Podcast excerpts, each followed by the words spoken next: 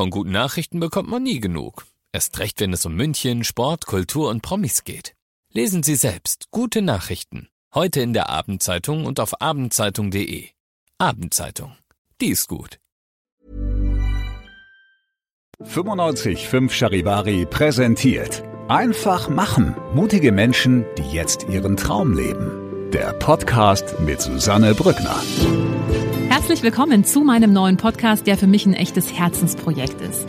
Ihr hört in diesem Podcast Menschen, die ganz mutig ihren Traum gefolgt sind, die ganz mutig ihre eigene Vision verwirklicht haben, ganz egal, was das Umfeld dazu gesagt hat, ganz egal, wie verrückt vielleicht diese Idee erstmal erscheinen mag.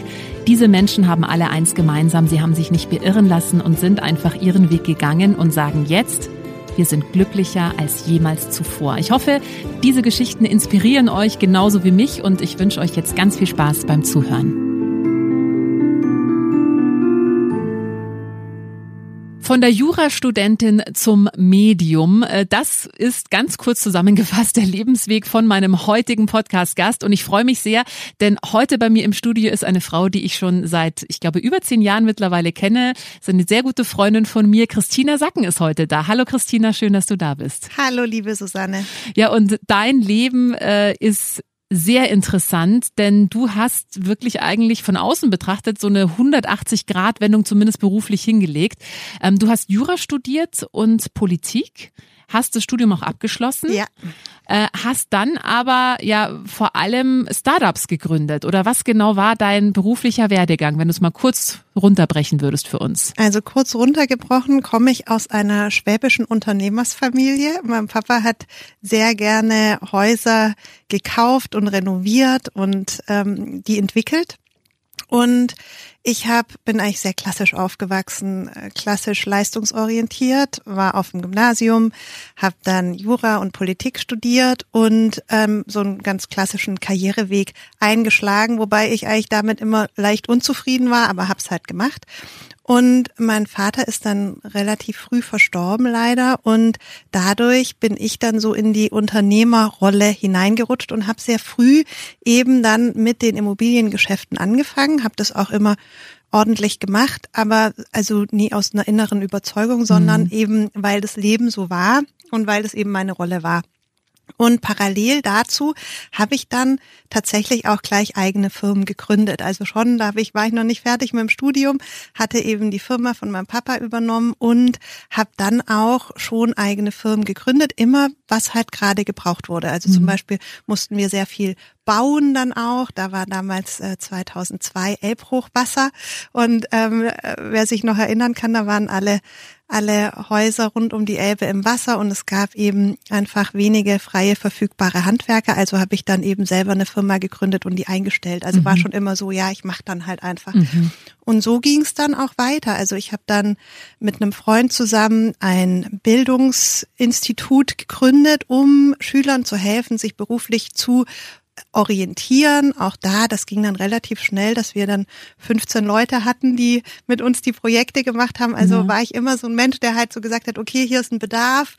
Ich, ich mach einfach. Ja, ich übernehme die Verantwortung, kann ich gerne machen ja. und los geht's. Wie alt warst du, als du das Unternehmen von deinem Papa übernommen hast? Mitte 20. Ja, Wahnsinn. Mitte 20. Wenn ich dran denke, Mitte 20 war ich auch noch, nee, da habe hab ich sogar schon hier gearbeitet, ja, oh Gott, auch schon eine Zeit lang her, aber mit Mitte 20 sind viele ja noch auch in so einer Orientierungsphase, ja, und du hast ja schon sehr früh sehr viel Verantwortung übernehmen müssen, weil es einfach nicht anders ging. Du hast gerade gesagt, so richtig zufrieden warst du nie, auch nicht, als du diese Startups gegründet hast. Ich meine, das war dann schon so mehr dein Ding, oder? Ja, war mir mein Ding. Also das Unternehmerische hat mir schon immer sehr viel Freude gemacht. Allerdings war ich so in mir drin tief religiös und auch philosophisch und das ist dann eben damit gar nicht zum Ausdruck gekommen und das war mir schon auch immer bewusst.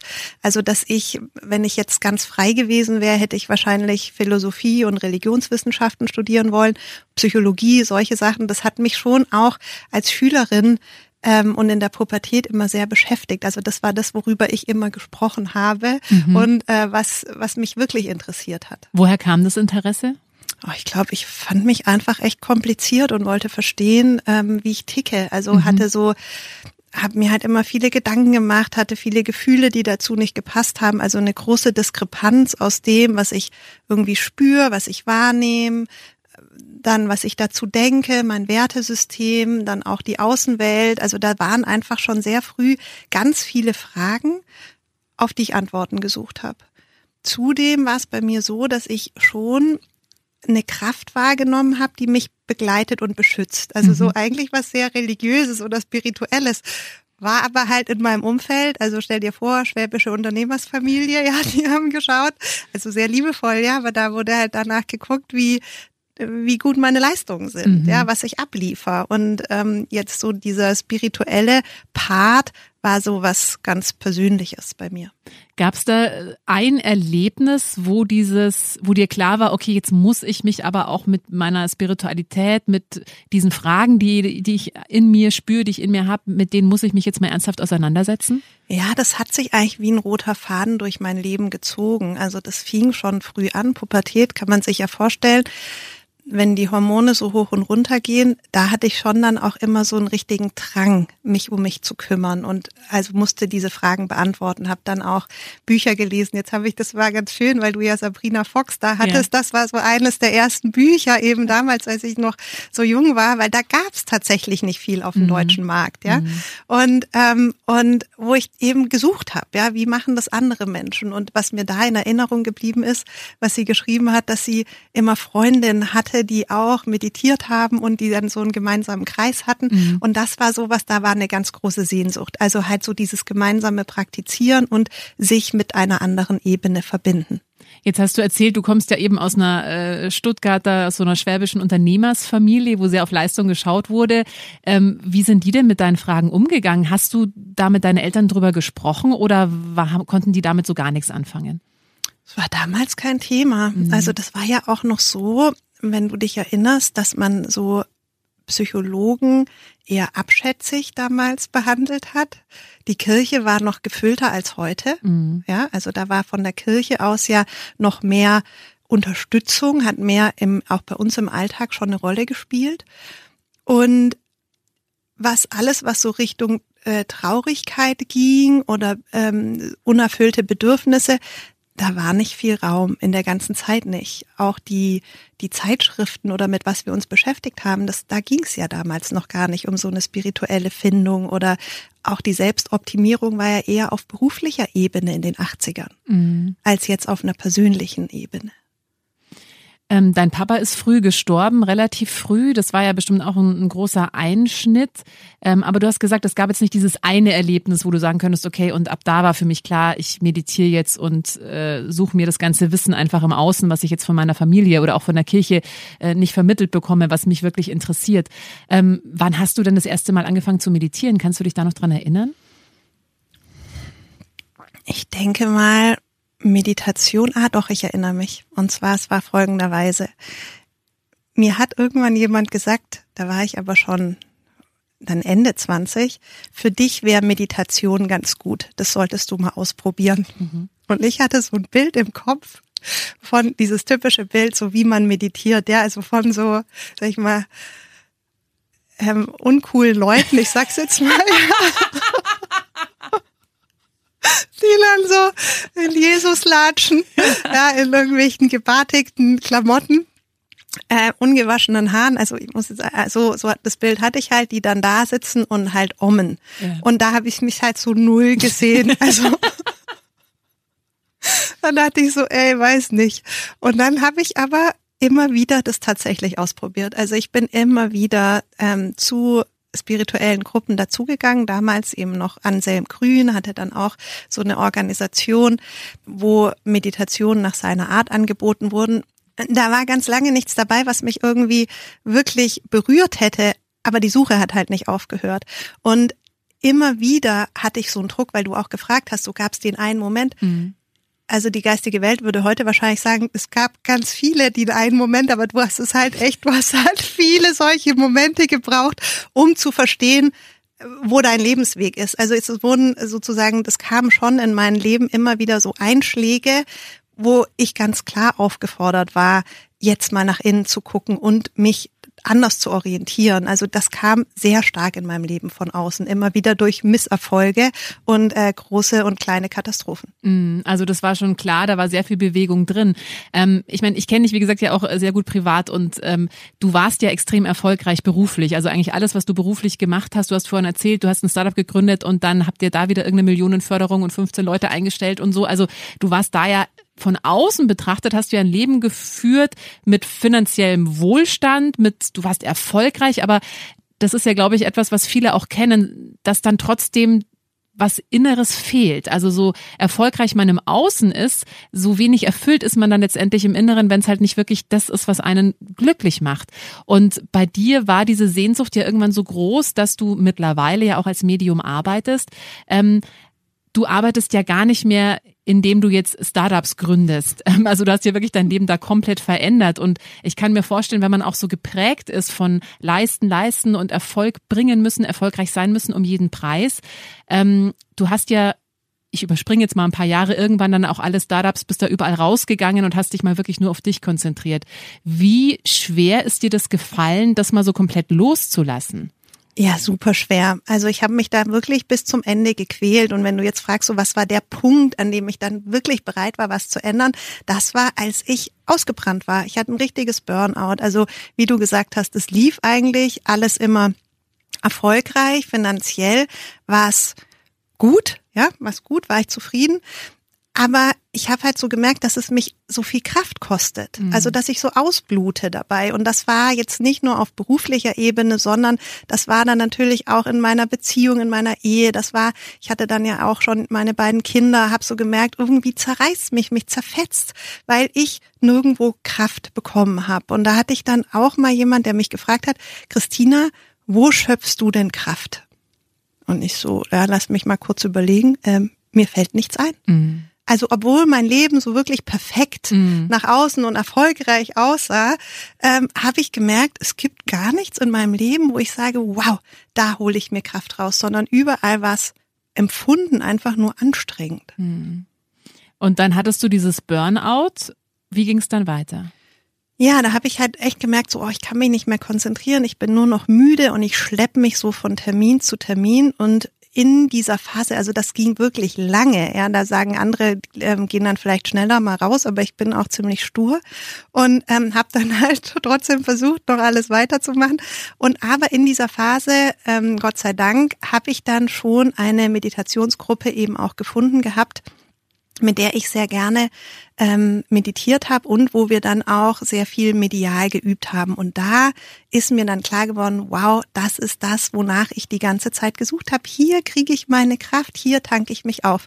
Und das lief dann so parallel, also praktisch dieser Burnout in meinem alten Leben und schon diesen Samen gelegt in das Neue hinein. Und ähm, das war dann trotzdem wahnsinnig schmerzhaft. Mhm. Ja, wenn du auf dein Leben guckst und halt feststellst, sieht zwar von außen super toll aus, aber macht mich halt leider nicht glücklich.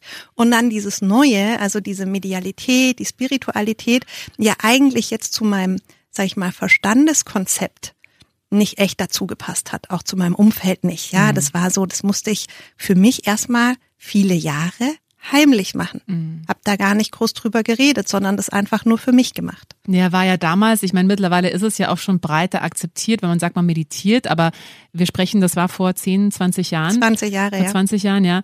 Äh, da war, ja, was Sabrina Fox ja auch erzählt hat, so, als sie da in den 90ern angefangen hat mit Meditation, das war indischen Gurus vorbehalten und die dachten alle, jetzt dreht sie komplett durch, so, ja. Also das hat sich ja jetzt erst in den letzten Jahren so wirklich geändert und da ist ja eine viel breitere Akzeptanz da. War dir am Anfang, als du mit dieser Meditationsgruppe angefangen hast, war dir da schon klar, ah, das könnte eigentlich mal vielleicht eine berufliche Alternative werden, dass ich mal irgendwas in der Richtung mache? Nee, da hätte ich echt dich ausgelacht, wenn mhm. du mir gesagt hättest, dass ich mich irgendwann dazu bekenne mhm. oder dass ich damit noch Geld verdiene. Gar nicht. Also mhm. ich habe das über, also gar nicht da gesehen. Ähm, und das kam dann erst Jahre später eigentlich durch Außen, dass dann tatsächlich Menschen, die mich kannten, die das mitbekommen haben, haben gefragt, könntest du mir helfen? Mhm. Könnte ich dich weiterempfehlen? Könnte ich mal einen Freund von mir zu dir schicken? Und da habe ich dann Ja gesagt, ja, weil das war auf so einer persönlichen Ebene und da habe ich mich sicher gefühlt und daraus ist es dann gewachsen alles. Mhm. Ich würde jetzt mal für alle, die gar nicht wissen, was ein Medium eigentlich macht oder was Medialität überhaupt bedeutet, wie würdest du deinen Job beschreiben? Was machst du genau als Medium? Als Medium bin ich angebunden an eine göttliche Kraft und diese Energie, die ich empfange, die gebe ich dann durch in Form von Sprache. Das heißt, zu dir kommen Menschen, die vielleicht auch eine berufliche Herausforderung haben oder die mit ihrem Leben unzufrieden sind. Und du kannst dann dich mit der göttlichen Quelle verbinden und dann aus die Informationen direkt von da oben holen. Ja, mein Job ist eigentlich, dass ich den Geistführer durchbringe. Das kannst du dir so vorstellen. Jeder Mensch hat eine Energie, mit der ist er zusammen inkarniert. Also so ein Best Buddy, der immer Tipps gibt. Und dieser Best Buddy, diese Energie, die spüre ich bei allen Menschen. Und diese Tipps gibt der Geistführer die ganze Zeit, nur leider hören wir es manchmal nicht so deutlich oder können es nicht unterscheiden zwischen dem, was wir uns denken. Also der Verstand unterbricht manchmal diese Tipps, die wir von unserem Geistführer bekommen. Und mein Job ist dann eben diesen Geistführer direkt anzusprechen und eins zu eins durchzugeben, was der für Tipps hat, zu mhm. egal welcher Situation im Leben. Mhm. Ähm, du hast damals angefangen mit dieser Meditationsgruppe und wo es auch um Medialität ging. Äh, was durchläuft man denn für eine Ausbildung, wenn man jetzt Medium werden möchte? Ja, Medien, sagt man, brauchen sieben Jahre, um zum Medium zu reifen. Hier geht es sehr viel darum, dass du erstmal deine innere Kraft aufbaust. Das bedeutet, dass du dein eigenes Energiefeld wahrnehmen kannst und auch schützen kannst gegen außen. Denn das kennt ja jeder, dass wir so sagen, oh, es fällt mir sehr schwer, in meiner Energie zu bleiben, wenn um mich herum Stress ist oder wenn, wenn Menschen ähm, Streit haben, dann läuft das immer bei mir oder ich krieg alles so eins zu eins mit, was mit anderen los ist. Und da ist eine ganz lange Übung einfach, dass du lernst, in deiner Energie zu bleiben und die halten zu können. Und das macht man über Meditationstraining erstmal. Und dann geht's weiter, dass du eben deine medialen Sinne schärfst. Also das ist natürlich fühlen, schmecken, riechen, hören, wissen, all das, was du auch im normalen Leben machst, schärfst du dann und schärfst es, dass du auch in dir diese Sinne benutzen kannst. Und das ist deine Verbindung hoch in die geistige Welt. Mhm.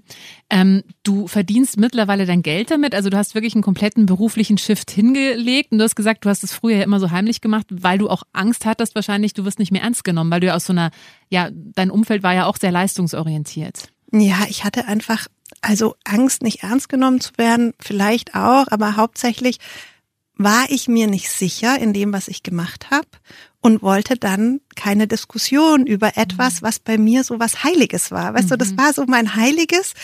Und also wie wenn man so heimlich verliebt ist und man möchte sich das nicht kaputt reden lassen. Ich war halt noch nicht bereit, da in eine Konfrontation zu gehen und, und auch ähm, dafür einzustehen, ohne dass das dann hätte Schaden nehmen können. So war, war mein Gefühl, glaube ich, eher. Ich wollte das so als etwas Schönes für mich behalten und dann kam es irgendwann ganz natürlich aus mir raus. Und heute ist ja mein Hauptjob eben die Ausbildung von Medien. Also das ist das, was ich jeden Tag mache. Andere Menschen dabei begleiten, ihre medialen Fähigkeiten zu entwickeln. Weil das ist, glaube ich, auch noch ein wichtiger Punkt. Äh, ich glaube, die vorherrschende Meinung ist ja, das können nur so ganz besondere Menschen, die irgendwie unter einem besonderen Stern geboren sind. Aber ja. nein. Die gute Nachricht ist nein.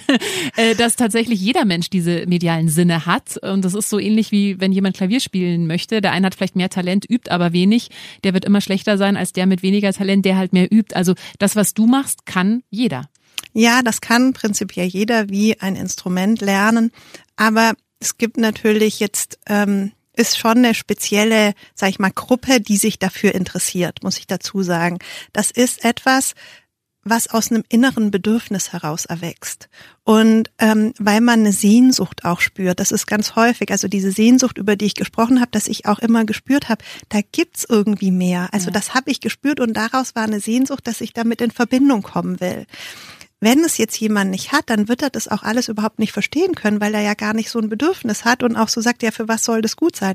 Und die haben auch vollkommen recht, diese Menschen. Ja, die haben andere Bedürfnisse, ticken anders und für die funktioniert es auch anders. Aber für jeden, der eben so merkt, oh, ich spüre, da gibt's mehr, ich spüre da eine Verbindung und ich bin eigentlich auf der Suche danach, wie ich das kultivieren kann, diese Menschen haben auch die mediale Begabung, aber auch die müssten es natürlich trainieren. Das kommt dann nicht einfach so und ist zack da. Ja, und ist auch nicht äh, mit einem Wochenendkurs erlernbar, was ja auch immer mal wieder sich man, glaube ich, vorstellt, man macht dann Wochenende irgendeinen Kurs und dann kann man plötzlich äh, hell sehen oder äh, hell fühlen. Also so einfach geht's halt nicht. Du hast gesagt, sieben Jahre, ne, braucht es. Ja, das ist natürlich schon auch ein Entwicklungsprozess. Ähm, den man da durchgeht, auch ein innerer Reifeprozess und, und so wie in allem, wenn wir, wenn wir uns uns selbst zuwenden, entdecken wir sehr viel, was uns sehr beschäftigt. Also diese Entwicklung brauchst du für dich, also für deine Persönlichkeit.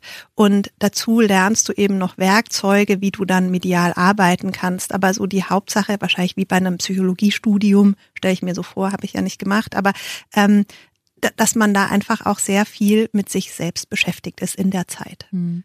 Jetzt bist du ja ein Mensch, der eben aus so einer, aus so einem Unternehmertum kommt, der auch einen sehr wachen Verstand hat, der eben sehr auf Leistung, so sehr auch auf im, was im Außen entsteht, fokussiert war. Wie ich kann mir vorstellen, dass es vielleicht für dich auch einen Konflikt gab, so zwischen deinem Verstand, der gesagt hat, hey, Moment mal, Christina, was machst denn du hier eigentlich? Jetzt willst du dir hier irgendwie hell fühlen und mit der göttlichen Quelle reden und hä, was spinnst du jetzt komplett?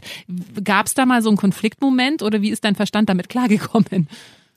Ja, also natürlich hatte ich da ähm, ähm, totale No-Gos im Kopf und das habe ich so gelöst, dass ich einfach mini kleine Babyschritte immer in die richtige Richtung gemacht habe. Also indem ich dann einfach mal meinen Freunden davon erzählt habe, indem ich dann mal Tarotkarten gelegt habe für andere. Also so mini kleine Schritte, um mit mir rauszukommen und dann erstmal wieder sehr lange atmen.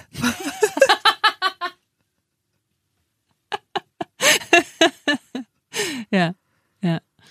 Wie hat denn dein Umfeld darauf reagiert? Also hast du jetzt komplett andere Freunde als früher? Äh, wie haben auch, oder wie hat deine Mama, dein Bruder darauf reagiert, als du gesagt hast, ich arbeite jetzt als Medium, also als du wirklich damit nach draußen gegangen bist? Es war auch ein Prozess. Am Anfang skeptisch.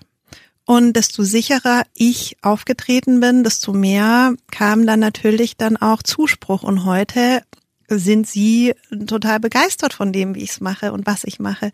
Jetzt spielt natürlich auch die Zeit für mich, mhm. denn es hat sich ja rasant schnell entwickelt, die Akzeptanz von Spiritualität, auch von Medialität. Also das war natürlich jetzt mein Glück, dass ich gerade in so einer Phase damit rausgegangen bin, wo es dann von allen Seiten kam und wo überall Menschen eigentlich damit rausgegangen sind und das auch gespürt haben. Und wenn du heute Statistiken anguckst, dann sagen ja 60 Prozent der Deutschen sagen, dass sie schon solche Erfahrungen gemacht haben, dass sie Verstorbene wahrgenommen haben oder dass sie Erfahrungen kennen, die sie sich mit dem Verstand nicht erklären können, was Verbundenheit anbelangt zur geistigen Welt. Das heißt, es ist nicht nur so, dass darüber gelesen wird, sondern dass wenn du mit einzelnen Menschen sprichst, dass über die Hälfte sagt, du, ja, kann ich verstehen, ist mir auch schon mal passiert. Mhm. Äh, du hast eine Akademie gegründet, die Christina Sacken Akademie, und du hast vorhin schon gesagt, du bildest auch andere Menschen aus zum Medium. Da gibt's ja auch nicht so viele in Deutschland, die das machen. Du hast auch Meditationsgruppen, du gibst auch persönliche Sittings, wo eben Menschen mit Problemen zu dir kommen können. Ähm, und du vertrittst ja schon so eine, ich würde es mal moderne Spiritualität nennen. Äh, du hast vorhin selber davon gesprochen, für dich waren Leute, die meditieren, früher immer irgendwelche ungewaschenen Menschen in Jesus latschen. Die, und ich glaube, dieses Vorurteil gibt's ja noch bei vielen erzählen, dass es dann Menschen sind, die nur noch rosa gewandet durch die Gegend äh, mit einer sanften Stimme säuseln und ähm, im Leben aber irgendwie nichts mehr so auf die Reihe bringen, ja, und dann so komplett in ihrer eigenen Welt und nicht mehr einkaufen gehen, weil überall die Energien so schlecht sind. Und darum geht's ja nicht. Also das ist ja auch ein Vorurteil, mit dem du, glaube ich, auch mit deinem Background, den du hast, ja sehr gut aufräumen kannst. Was ist denn für dich Spiritualität? Spiritualität ist eigentlich dieses Gefühl, was du hast, wenn du erkennst, wer du bist mit allem, was dazu gehört. Also wenn du ganz in deiner Kraft bist und dich wahrnehmen kannst, deine Schwingung wahrnehmen kannst und dieses Gefühl hast, ich weiß, warum ich jetzt hier bin. Mhm. Du hast vorhin gesagt, in deinem alten Leben warst du zwar sehr erfolgreich, aber auch nicht erfüllt und irgendwann ausgebrannt. Wie würdest du dein Leben jetzt beschreiben? Ist wunderschön. Hast du das Gefühl, diese, diese Sehnsucht, die du früher immer hattest, die ist jetzt gestillt? Ja, also die stille ich jeden Tag. Das ist ja auch nicht so, dass du einmal einen Schalter umlegst und dann hast du es für immer, sondern mhm. ich habe schon sehr viel Praxis. Also ich morgens um 7.15 Uhr setze ich mich hin zur Morgenmeditation und dann checke ich erstmal in mein System ein, also fühl, wie geht's mir heute, ähm, spür, was mein Herz braucht, spür, was jetzt gerade in meinem Verstand los ist, spür in meinen Körper rein, was, was will der heute, verbinde mich mit meinem Geistführer, frag auch danach, was sind die Tipps für den heutigen Tag und aus diesem Start heraus bleibe ich den ganzen Tag in der Verbindung, also bin immer in meiner vollen Kraft, was ich gerade vorher gesagt habe, was für mich Spiritualität ist, dieses alles zusammenzubringen in mir und dem gerecht zu werden. Mhm für alle, die sich jetzt vielleicht angesprochen fühlen und sagen, ja, ich spüre auch so eine Sehnsucht oder ich habe auch irgendwie Fragen, die ich nicht beantwortet bekomme. Ähm, du hast eben, wie gesagt, eine Akademie gegründet. Du bildest auch selber zum Medium aus. Man kann natürlich auch erstmal in Babyschritten anfangen und zum Beispiel meditieren lernen mit dir. Du hast ja auch regelmäßige Meditationsklassen, die über Zoom laufen. Ja, das habe ich. Oder du machst die Checkliste. Ich habe gerade eine Checkliste entworfen, wo du selbst mal so systematisch durchgehen kannst, was eigentlich bei dir mediale Wahrnehmungen sind, ob du hochsensibel bist, die findest du auch auf meiner Website. Und äh, ich möchte noch ein bisschen Eigenwerbung machen am Ende. Ähm, du hast ja auch mit mir zusammen einen Podcast, wo wir einmal die Woche über äh, ja die Energie der Woche sprechen, wo wir darüber reden, was gerade ansteht, oder du redest darüber, ja, was du gerade wahrnimmst, ähm, was energetisch gerade ansteht. Und es gibt ganz neu noch einen zweiten Podcast, wo wir auch äh, Tipps geben, zusammen mit einer Meditationslehrerin, wie man eben auch mit Herausforderungen ganz praktisch umgehen kann, welche Tools einem zum Beispiel bei Konflikten helfen und so weiter. Also äh, könnt ihr euch auch gerne anhören. Mit Herz und Verstand heißt der Podcast. Ich verlinke ihn euch auch nochmal in die Show Notes. Christina, vielen, vielen Dank. Es war echt eine ganz besondere Freude heute für mich, mit einer Freundin diesen Podcast zu machen. Danke, dass du äh, ja von deinem Leben erzählt hast. Vielen Dank für alles, was du machst, dass du so viele Menschen auch inspirierst und ja einfach auch vielen Menschen hilfst, ihre eigene Sehnsucht zu stillen. Diese Sehnsucht, die dir auch sehr vertraut ist. Danke, dass du da warst. Vielen Dank, liebe Susanne. Wenn dir diese Folge gefallen hat, dann äh, freue ich mich sehr, wenn du meinen Podcast abonnierst, wenn du ihn teilst oder wenn du mir einen Kommentar da lässt. Einfach machen. Mutige Menschen, die jetzt ihren Traum leben. Präsentiert von 955 Charivari. Wir sind München.